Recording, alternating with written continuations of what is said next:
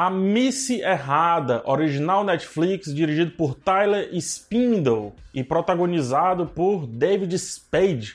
O filme é uma comédia daquelas bem escrachadas e flerta um pouquinho com o romance meio desconcertado, um romance meio estranho, né? A história acompanha Tim, o personagem do David Spade, que pensou ter convidado a mulher dos seus sonhos para um final de semana corporativo ali da empresa, né, no Havaí. Só que ele mandou a mensagem para a pessoa errada. E essa pessoa é completamente sem noção. No caso aí, vivida pela boa, a boa. Lauren Lapticus, de Orange is the New Black e The Big Bang Theory. Ela faz algumas participações lá. Sabe quando você vai ver um filme esperando nada e ele acaba te surpreendendo muito? Pois essa sensação ela não se aplica a Miss Errada. Temos aqui um filme daquela linha de comédias românticas, super mau gosto, do Adam Sandler mas sem o Adam Sandler. Mas mesmo assim no elenco aí com dois colegas do Adam Sandler que fazem personagens secundários nesses filmes aí do estilo do Adam Sandler.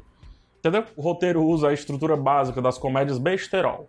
Coloca dois elementos ali dissonantes, é, no caso a Miss e o Tim, faz um deles odiar a presença do outro, faz a gente ter vergonha alheia de um dos dois e depois inverte tudo tentando nos dar uma lição de que as coisas boas estão guardadas dentro dos piores frascos. O problema é que ao longo dessa tentativa de nos arrebatar, passa por piada de vômito, de submissão feminina, de cocô, né, de um sexo que não é sexo e várias outras coisas aí que eu acho mau gosto.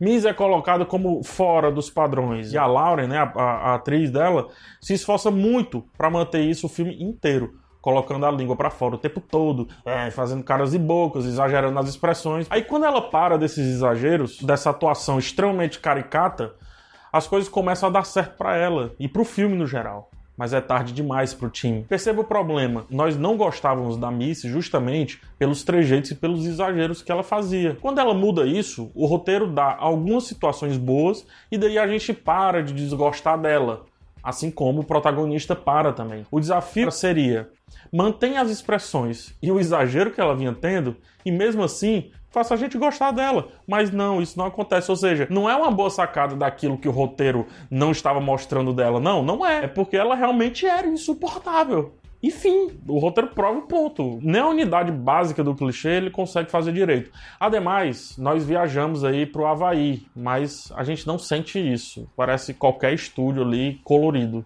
O filme tem um elenco gigante, mas a gente também não sente esses caras, né? Esse pessoal todo aí Todos são inúteis e as piadas recaem sempre do mesmo jeito na mesma personagem, no caso, a Miss. Até o David Spade, que consegue naturalmente fazer uma comédia física ali, meio vergonha alheia, e faz isso muito bem, ele foi poupado aqui, deixando que a Miss carregasse sozinha o piano do filme nas costas. O que cansa a piada, cansa ela que está carregando o piano, cansa o texto e destroça o ritmo do filme. Destroça o ritmo do filme. E eu tô falando de um filme de uma hora e meia, que tem um ritmo destroçado, parabéns aos envolvidos, parabéns. No fim, temos um filme raso, até mesmo para o seu gênero principal, no caso aí a comédia. Miss Errada é constituído de 80% clichê, 19% mau gosto com piadas e 1% de sem noção que podia, sem querer ali, enganar a audiência. E eu explico, né, essas comédias fazem muito isso, é, essas que pedem pra gente não pensar. Né, elas acabam inebriando pelo jeito bobão, né, o jeito descompromissado que são feitas, e a única desculpa que as pessoas dão ao gostar é essa de ah, não quero pensar. Tudo bem não querer pensar, mas preciso voltar para a adolescência para isso? Cocô, peido, não sei o quê? Pelo amor de Deus, né? Que tal não pensar com comédias como Dois Caras Legais, Apertem os Cintos, o Piloto Sumiu, Entrando numa Fria, Trovão Tropical, nossa, Trovão Tropical, As Branquelas, Super Bad, Eurotrip, Se Beber Não Case, e por aí vai. Entendeu meu ponto?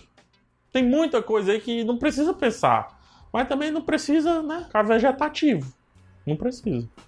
E é isso. Tchau e até o próximo vídeo. espero que com um filme bom. Pelo amor de Deus, Netflix. Tá demais, viu? Tá demais.